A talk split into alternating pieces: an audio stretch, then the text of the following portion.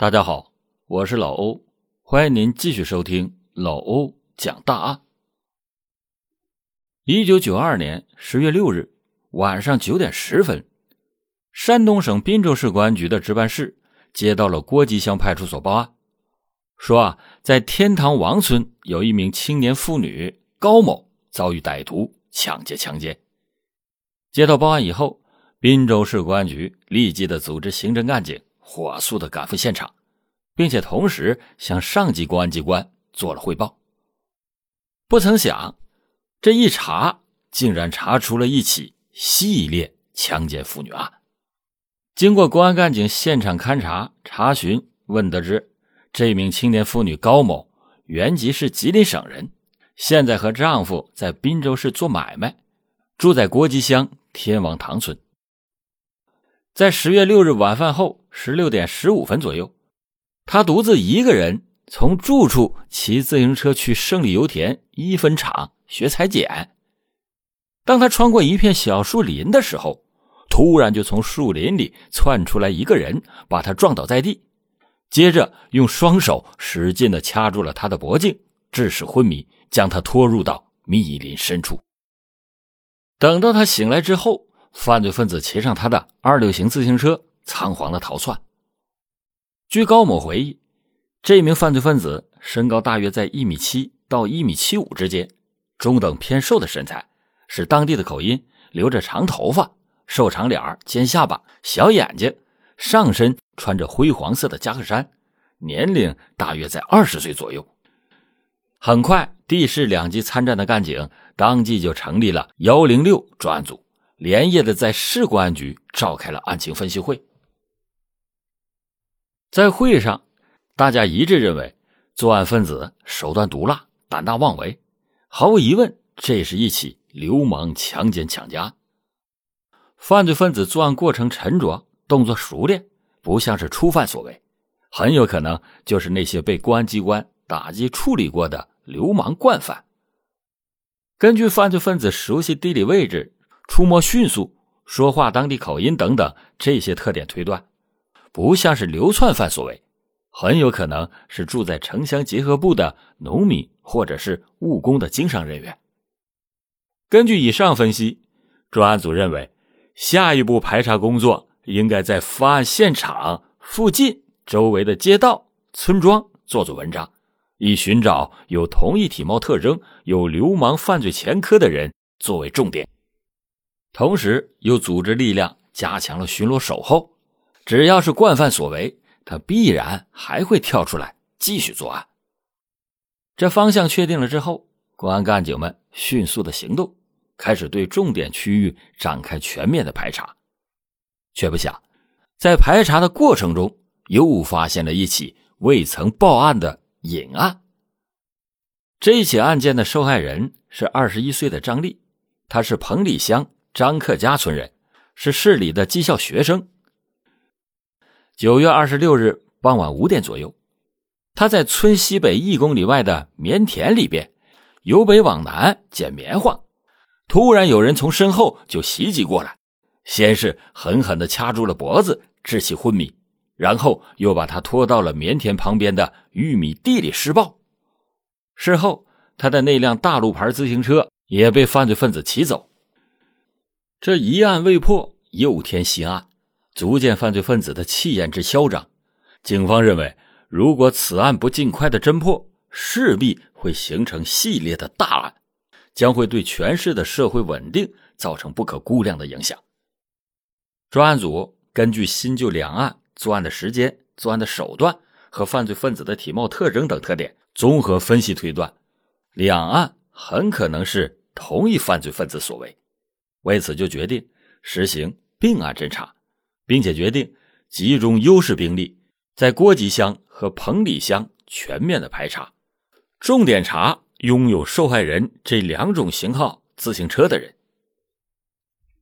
一场大排查再次的拉开，公安干警们连续的奋战了五天，但是依然没有排查出任何有效的线索。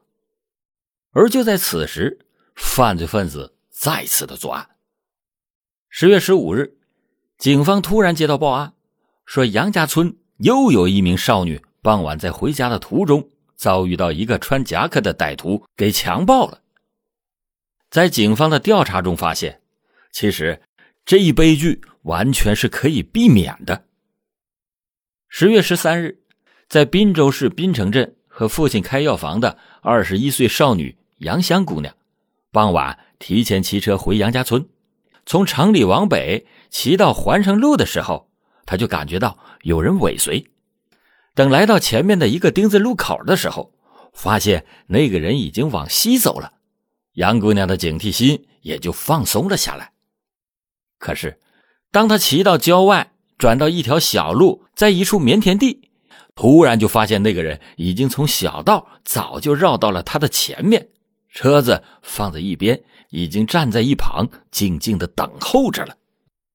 等他感觉到事情不妙的时候，已经到了那人的跟前，还没等他反应过来，做出及时的反应，那个人就一拳把他从车子上给打了下来，双手掐住了脖子，将他拖到了棉田的深处。而就在此时，杨姑娘的父亲也正好回家，路经此地，他发现两辆自行车横卧在路边，还有一只女高跟鞋扔在了一旁。并且听到棉田的深处传出来女人的呼救声，他呢本能的就感觉到出事了，但是胆小怕事的他认为这多一事不如少一事，如果自己去管了，闹不好还会伤着自己，于是就急忙的离开了。可是当他回到家之后，听老伴说啊女儿还没回来的时候，他马上意识到事情的严重性，赶紧不顾一切的。掉头就往回跑。然而，当他和几个人赶到现场之后，一切都已经晚了。据杨姑娘回忆，这名犯罪分子身高一米七五左右，中等偏高，长头发，小眼睛，穿蓝裤子、灰夹克衫，二十多岁，骑着一辆平把自行车。鉴于犯罪分子顶风作案，十分的嚣张，十月十六日，专案组再次的紧急召开分析会。经过分析以后，认为案件已经形成了系列强奸抢家，犯罪分子作案的特点基本固定，作案的时间都是下午或者傍晚，都是采用先掐脖子致其昏迷而后奸污，专门选择女青少年为侵害对象。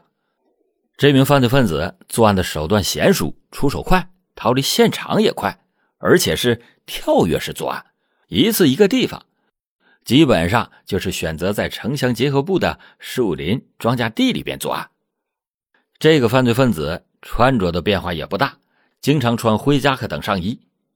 依据以上的这些分析，专案组就决定，在接下来的排查工作中，对相同体貌特征、有流氓犯罪前科、经常进城务工经商的人员排查仍然是重点，在重点区域加强巡逻守候，力求抓获现行。在全区的重要路段设卡，以查车子牌照名义查找受害人被抢劫的自行车，以此为突破口，顺线追查。一场规模更大的排查工作再次的展开。而在警方的排查过程中，再次了发现一起没有报案的隐案。这名女孩名叫翠英，十六岁，是蒲城乡刘口村人。据她回忆，今年八月二十一日早晨八点三十分左右，他在本乡金浦庄以西的菜地由北向南拔草，当时地里边并没有发现有人，但是他拔着拔着，突然就被一个歹徒在身后掐住了脖子，往旁边的玉米地里拖。等他醒过来的时候，犯罪分子已经逃走了，他的自行车也被犯罪分子抢走了。事情发生以后。他因为碍于面子，怕丢人，所以就没有报案。据他描述，犯罪分子在一米七以上，年龄大约二十岁左右，面色黄，吸烟，上身穿着夹克衫。针对这起隐案的特点和群众的反应，专案组当即分析认为，此案发案的时间最早，犯罪分子作案的手段与三起系列案非常的相似，于是就决定并案侦查。但是经过一段时间的侦查，仍然没有发现犯罪分子的踪迹，案情一下子就没有了头绪，陷入到了僵局当中。此时，警方也开始怀疑，是不是侦查的方向不对了，或者说是排查的范围还是不够广。为了尽快破案，避免造成更大的危害，十月二十八日，专案组再次的召开分析会，在会上重点讨论三个问题。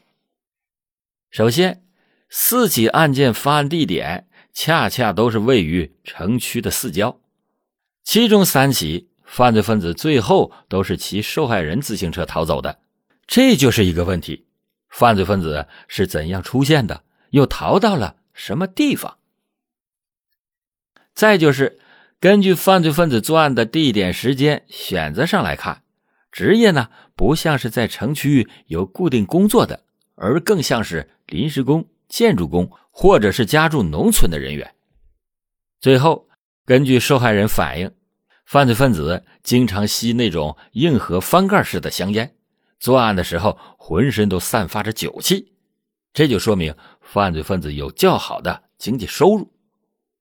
根据讨论，专案组很快制定了五项侦查措施：一是变重点守候为分片守候，凡全市范围内。犯罪分子可能出没的地方，将原来的固定守候点改为流动守候，以增加寻找和发现罪犯的机会。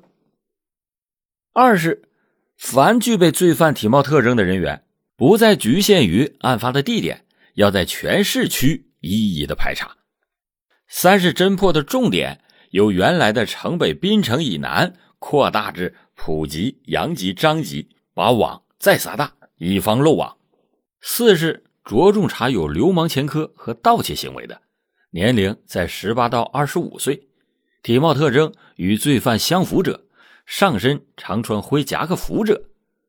五是，在市区有某种职业而家又在农村居住的，吸好烟、喝好酒成性的，活动自由，经常空闲外出者，骑有受害人丢失的自行车人员。所有的这些措施制定以后。市局调集了二百四十多名干警，专门的配合专案组，在方圆四十华里、四十多万人口的滨州城乡展开了一场围剿战。面对警方的大围捕，犯罪分子似乎并没有放在心上，依然在肆无忌惮的顶风作案。十二月二日凌晨四点，滨州市公安局值班室突然接到杨集派出所报案。称杨吉乡林家有坊一个在市区第二食品厂工作的叫艳红的十七岁姑娘失踪了。艳红姑娘平常都是上午六点半下班，通常在七点左右到家。结果呢，这一天快到中午了也没有回家。他的父亲到处打听遍了，都说没有见到。邻居们知道消息之后，不约而同的一块去找，结果。在凌晨三点多钟，在油坊村东路一侧一堆玉米秸里，发现了浑身惨不忍睹，并且已经死去多时的艳红姑娘。接到报案以后，刑侦技术人员迅速的赶往现场。经过初步的勘查，女尸头西脚东，仰卧在一堆散落的玉米秸旁，头发蓬乱，脸上、头上都沾满了玉米叶屑。内衣向上掀起，经过尸检鉴定，死者系被人强奸后恶性死亡。办案人员通过现场访问得知，艳红这天上夜班，凌晨五点因为突然停电，就和徐元村罗家英姐妹结伴从城里骑车子回家。当三个人分手的时候，大罗姐说曾经发现有一个身穿黄大衣、年龄在二十岁左右的人。在后面跟着他们，因为进村的时候路比较窄，他们三个人就一起下了车。那个人呢也下了车子。当时他看见那个人的样子就不像是好人，罗家的姐妹就提出来要送艳红回家，但是艳红说啊不要紧，就谢绝了他俩。谁能想到离开他俩家不久之后就出了事相继。五名少女妇女被奸污，这如此重大的案件，在当地的历史上是非常的罕见。这一系列的强奸案件在社会上就造成了巨大的恐慌。当时，女青年们再不敢单独的到市区上班，有的则要爸爸兄弟日夜的接送，天黑也不敢再出门了，晚上有事也不敢去办。一时间，街头巷尾议论纷纷，人心惶惶。犯罪分子恣意妄为，而警方却一直破不了案，这压力那可想而知。而就在警方对此案毫无头绪之时，犯罪分子再一次行凶。一九九三年元月三日凌晨六点零五分，张集派出所的报案再次震惊了市局的干警们。报案称，张集乡周王村十七岁的姑娘小霞。一月二日下午五点半，从张集乡骑车回家。当她走到一条偏僻的小土路上时，猛然的就从后面窜上了一个人，拿着一根链子锁，当即的把他打倒在地，将他拖到了路旁的沟内。根据现场勘查的民警汇报称，从受害人提供的罪犯体貌特征上来看，犯罪分子与系列强奸案犯罪分子十分的相似。而此人以前好像在张集乡梧桐赵村干过临时工，受害人说很面熟。这一重大线索立即的引起了专案组和上级部门的高度重视。专案组迅速的集结全体参战干警进驻张集乡梧桐赵村，逐户逐人的进行摸底排查。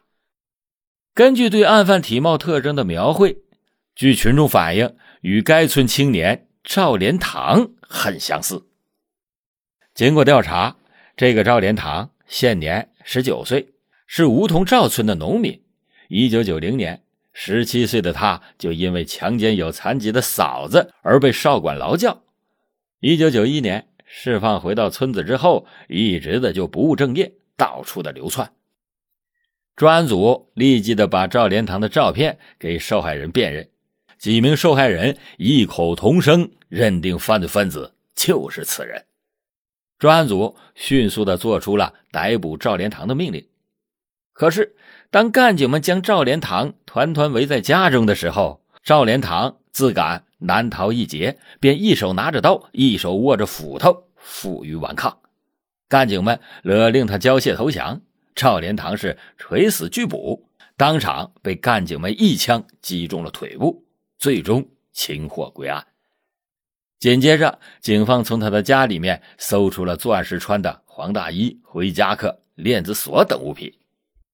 专案组连夜的突审，最终在审讯人员凌厉的攻势之下，在一件件铁证的面前，赵连堂被迫交代了他的犯罪事实。两年的劳教生涯，并没有让赵连堂悔过自新。